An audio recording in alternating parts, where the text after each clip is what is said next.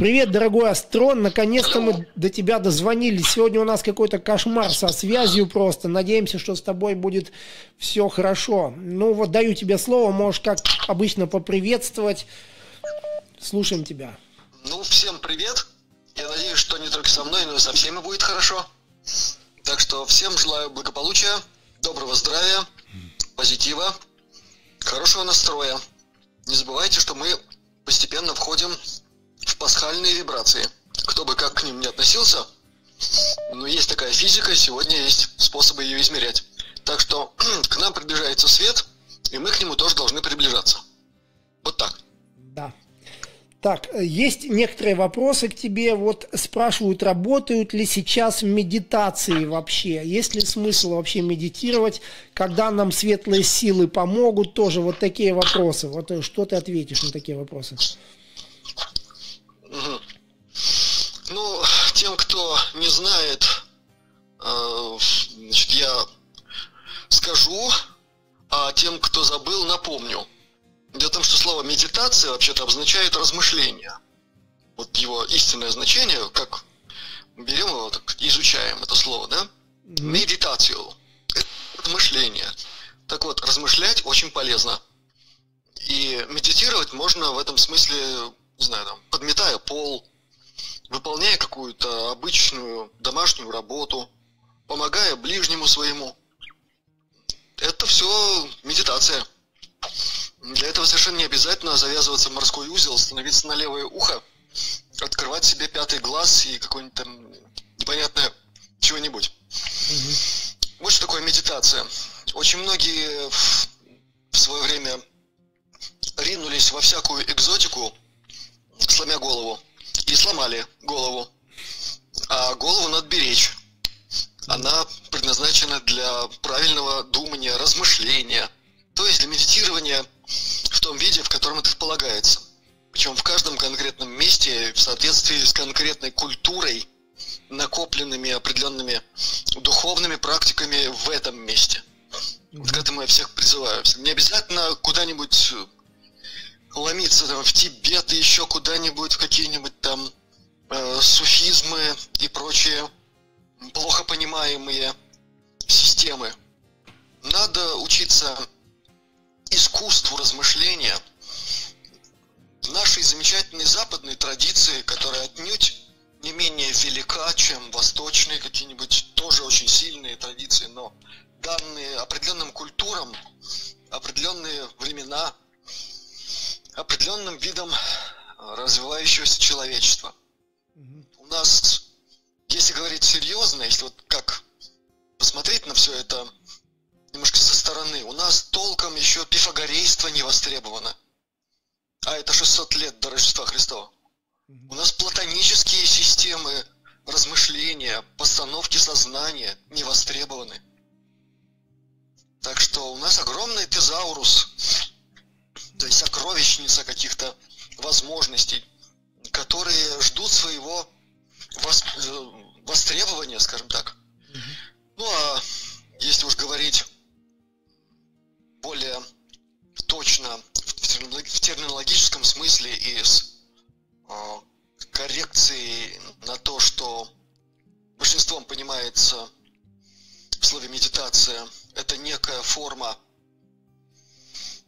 психофизических практик, да, это тоже иногда бывает полезно, при полном, абсолютном осознании всех аспектов всего, что вовлечено в такого рода практику.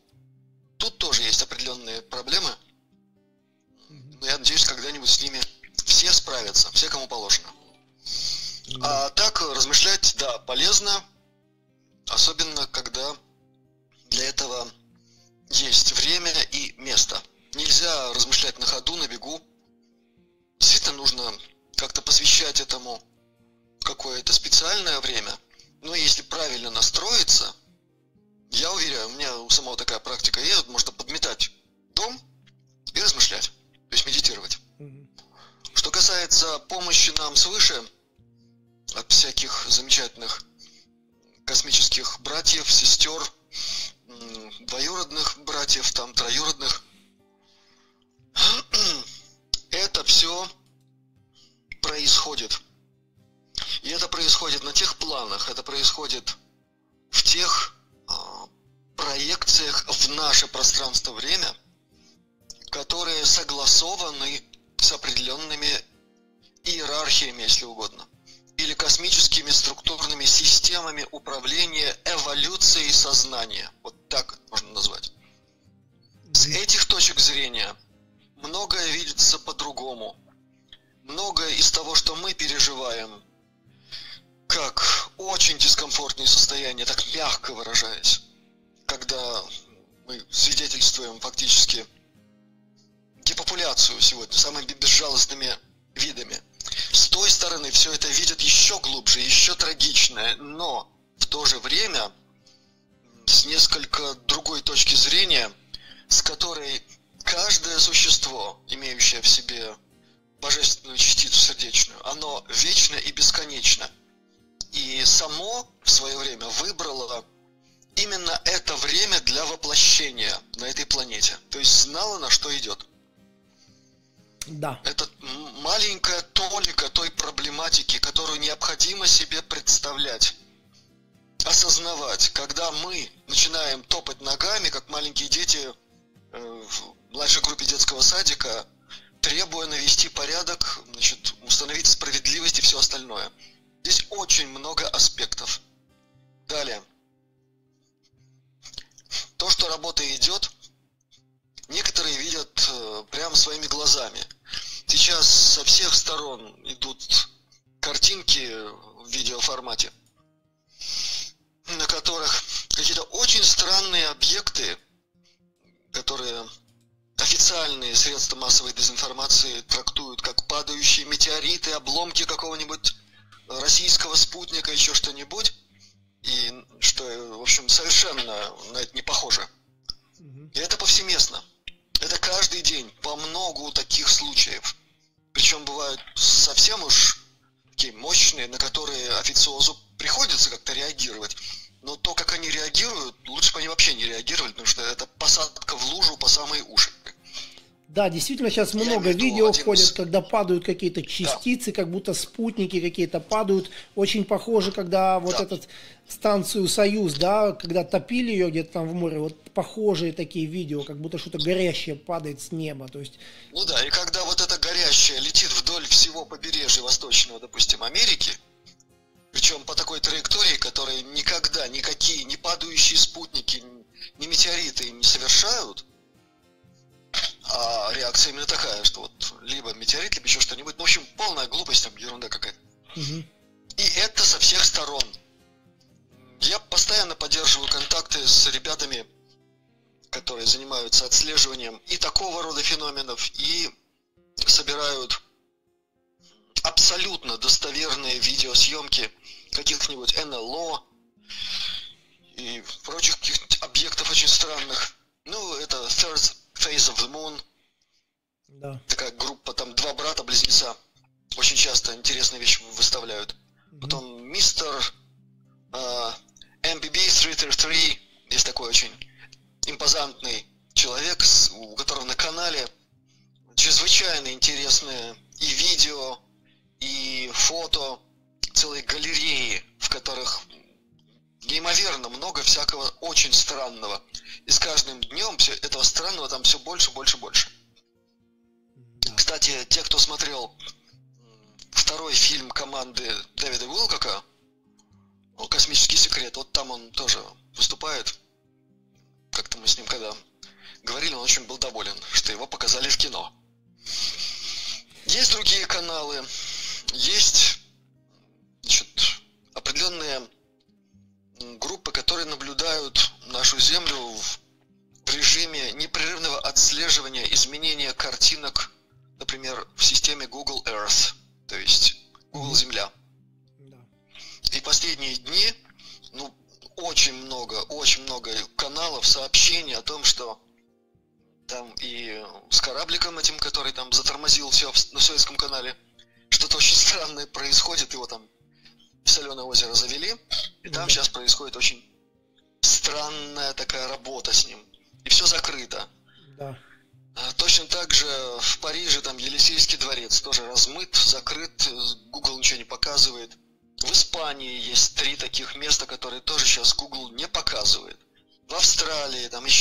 таких странных явлений.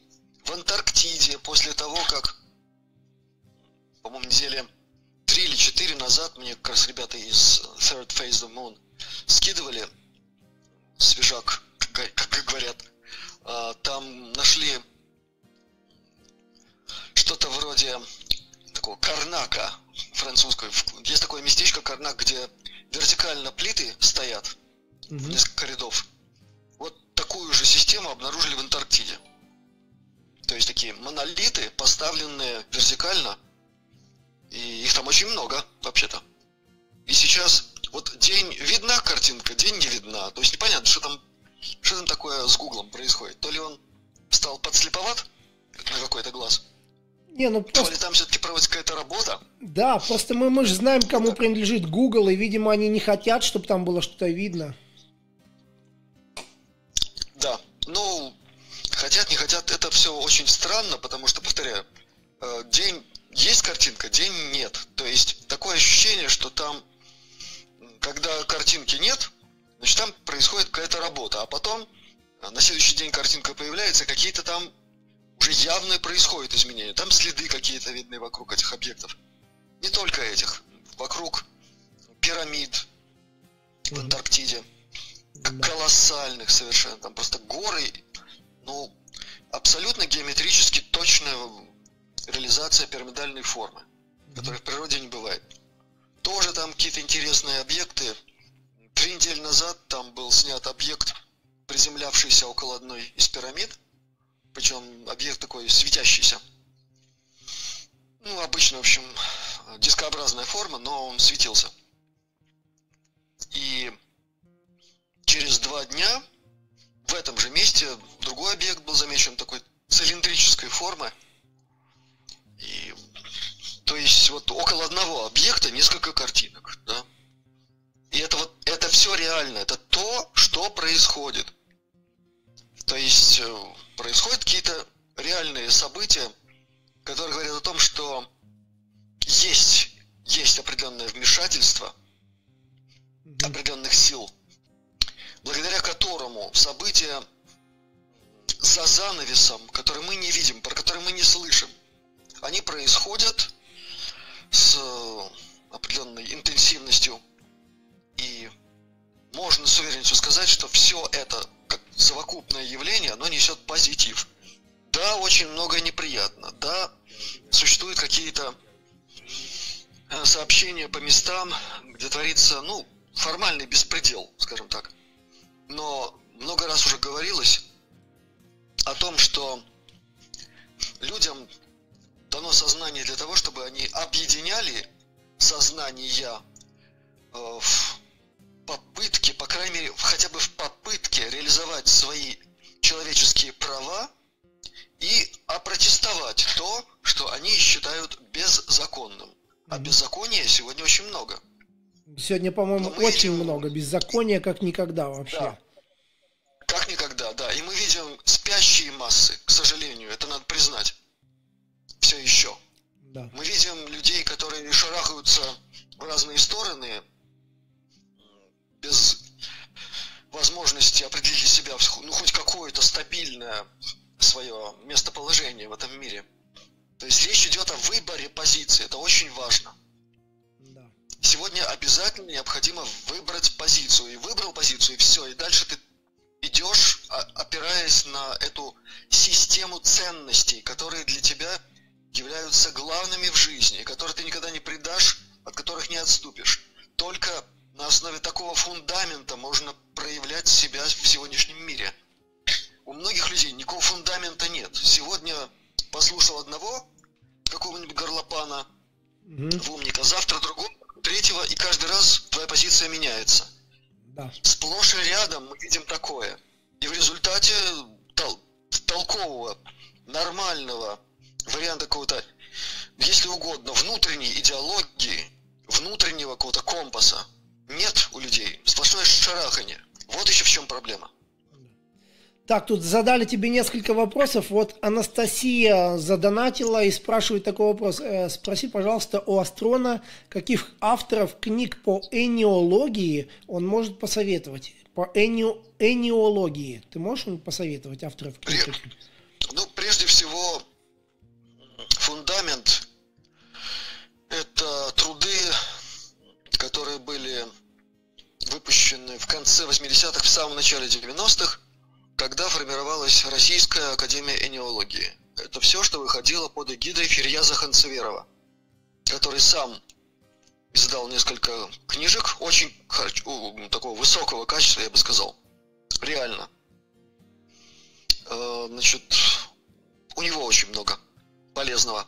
То есть ищите прям по автору Ферьяз Ханцеверов. Значит, из серьезных авторов, которые создали фундамент для энеологии, ну, прежде всего, Волченков. Есть такой ученый, который очень много наработал в этой сфере. И благодаря его работам удалось создать своеобразное такое научное течение, которое условно было названо э, практическая энеология. Это еще Э, ну, по крайней мере, это все было до 92 года. Потом была книжка известного человека, которая так и названа «Энеология». Ну, все знают, про, про что тут речь. Так что есть, действительно, есть литература. Есть очень важные моменты входа в энеологию не через большую науку фундаментальную, не через физику, через математику. Есть способы проникновения в суть энергоинформационных взаимодействий человека и окружающей среды через очень простое описание, например, пентасистемы, то есть системы пяти первоэлементов.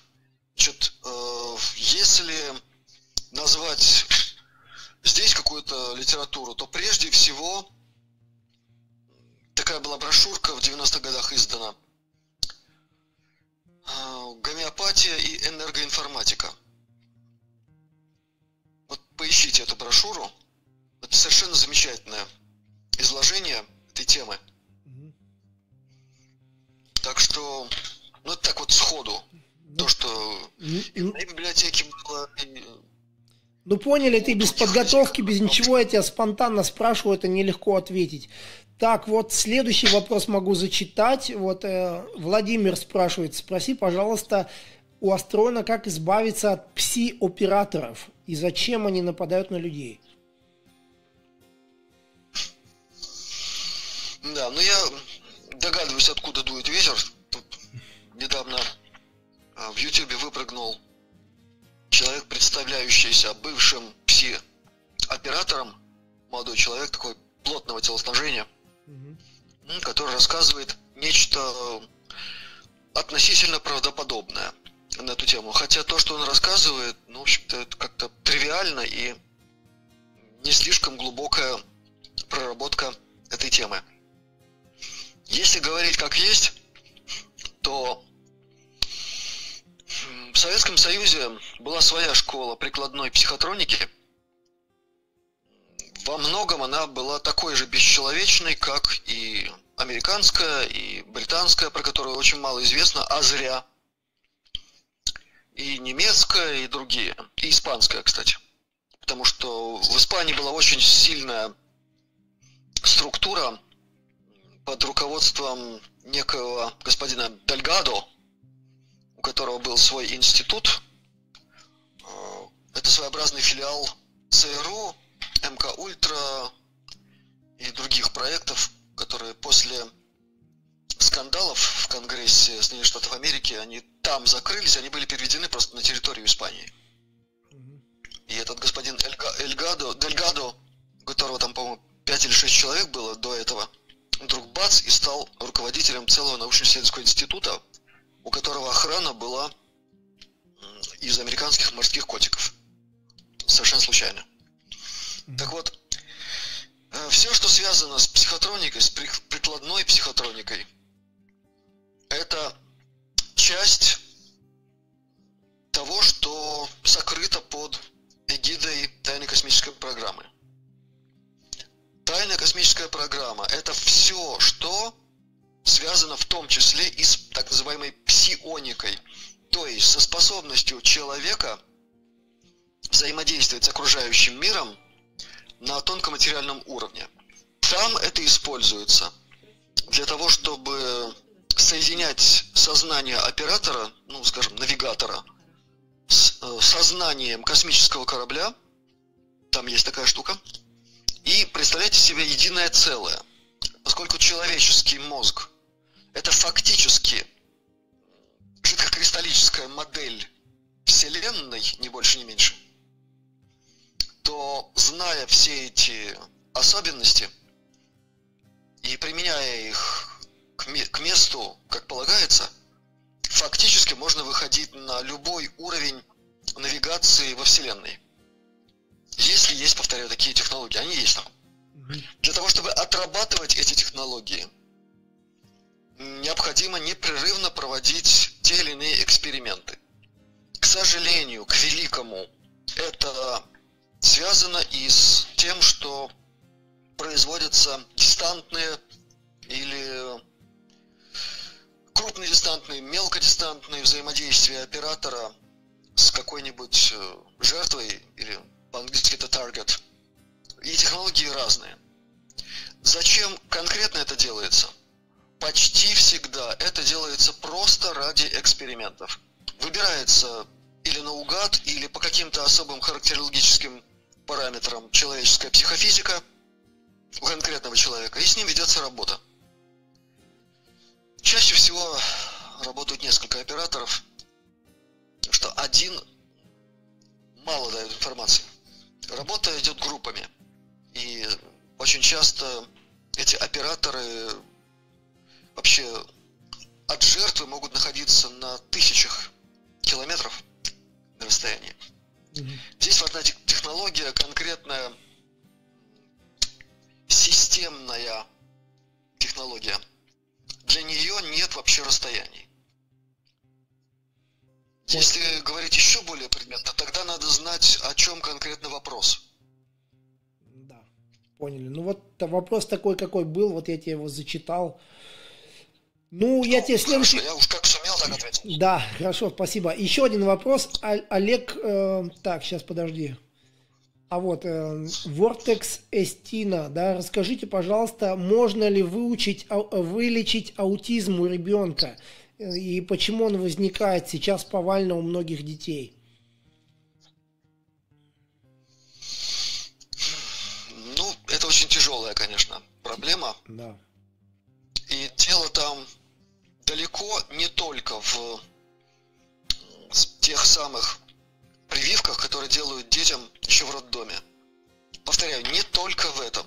Хотя и того там тоже многовато достаточно, потому что там адъюванты – то есть специальные вещества, которые добавляют в эти детские прививки, они чудовищным образом коверкают психоэнергетику. Там и э, соединение ртути, там и соединение алюминия. Что там только нет в этой, в этой гадости.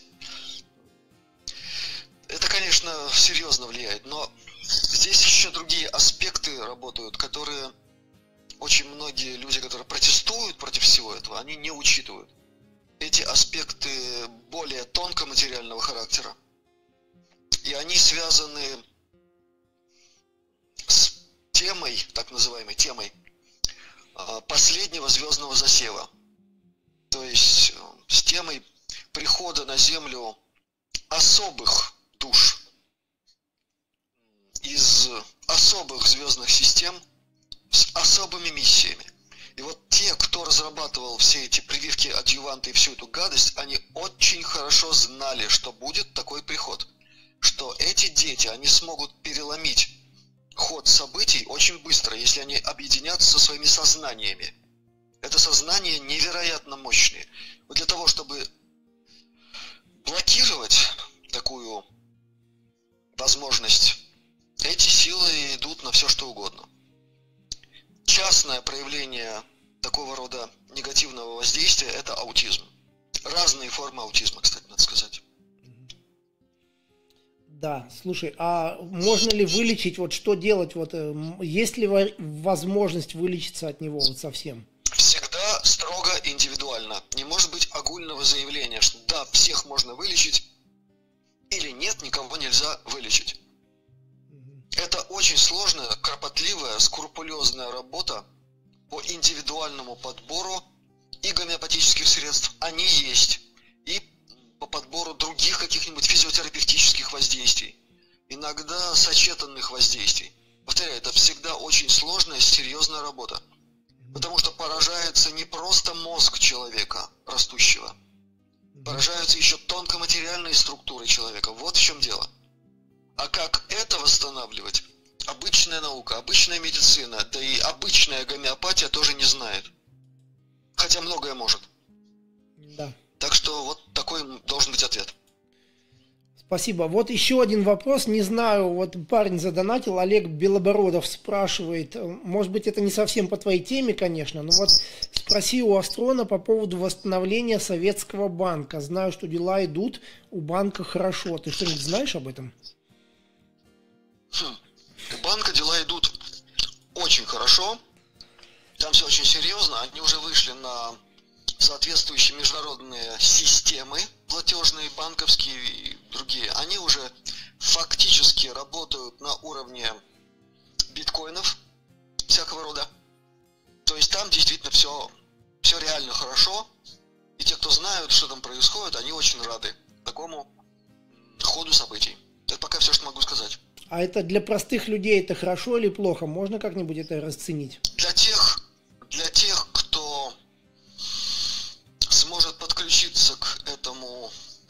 процессу, скажем так, есть такая возможность, она дается, процессу грамотного, системного восстановления на всех уровнях, начиная с юридического, структуры под названием СССР в его обновленном виде, то есть с учетом всего горького опыта, всего полезного опыта, абсолютно всего. Для этих людей возможность э, участвовать в этой структуре будет в том числе сопряжена с возможностью получать э, бонусы от этой финансовой системы. Поняли. Спасибо. Слушай, еще такой вопрос про музыку. Ну, вот мы говорили уже как-то раньше про музыку, да? Еще вот спрашивают, какую музыку слушать для поднятия вибраций, вот что ты можешь посоветовать. Я, конечно, сам могу посоветовать заходить на твой канал Астралионика, да, и слушать твою музыку. Действительно, очень замечательно. Это не подхалимство сейчас никакое, да, но действительно красивое исполнение, красивая музыка. Но вот что ты еще можешь посоветовать?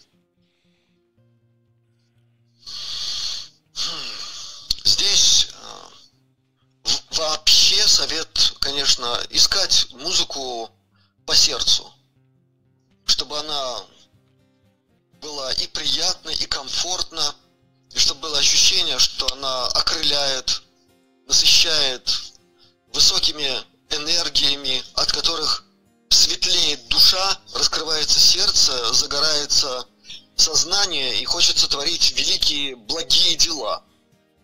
Я могу очень много говорить на тему музыки, но если вообще спрашивают, то я вот так вообще и говорю. Могу называть очень много имен современных музыкантов, композиторов, которые работают в самых разных жанрах. И в жанрах, э, близких к современной электронной музыке. И мы много раз говорили о рок-музыке, несмотря на то, что в ней очень много, очень много проблемного, негативного, так надо говорить, но там есть некие прорывы в позитив. За каждым из таких прорывов отдельная история. Не все в рок-музыке отрицательно, не все там разрушительно. Это просто надо уметь ощущать, э, видеть, слышать и настраиваться, настраиваться на светлое начало в музыке. Угу. Если же скажем так, сузить эту тематику, я всем всегда предлагаю слушать классику. Ну, невозможно услышать что-нибудь нехорошее в музыке Баха. Да она вся просто гениальна, она вся космична. И когда музыку Баха изуч... изучали с помощью разного рода специальных программ, которые вычисляют в музыкальных произведениях те или иные закономерности, а потом описывают их какими-то понятными уже формулами, то музыка Баха, она вся работает по золотому сечению, она вся фрактальна насквозь, то есть она созидательна. И у него огромный такой айсберг музыки, в которой каждый может найти для себя свое. Есть музыка мажорная, окрыляющая, поднимающая. Есть музыка, несущая в себе ароматы печали, светлый, возвышенный. Есть музыка, несущая в себе светлый трагизм. Там все это есть. Слушайте Моцарта, слушайте Гайдна, Бетховена, то, что вам нравится из классики, там ищите опору. А вот когда уже вы этим насытите свое сознание, свою душу, вам легче будет воспринимать и современную музыку в самых разных жанрах. Потому что классика, она потому и классика, что в ней царит золотое сечение. Вот почему она замечательна. А золотое сечение – это главный камертон, по которому человек может настраивать всю свою психофизику и делать ее более восприимчивой именно к созидательной музыке. Вот к той музыке, в которой есть золотое сечение. Поняли. Вот так можно сказать. Ну что ж, спасибо. Может быть, хочешь что-то по традиции уже от себя что-то пожелать нашим слушателям?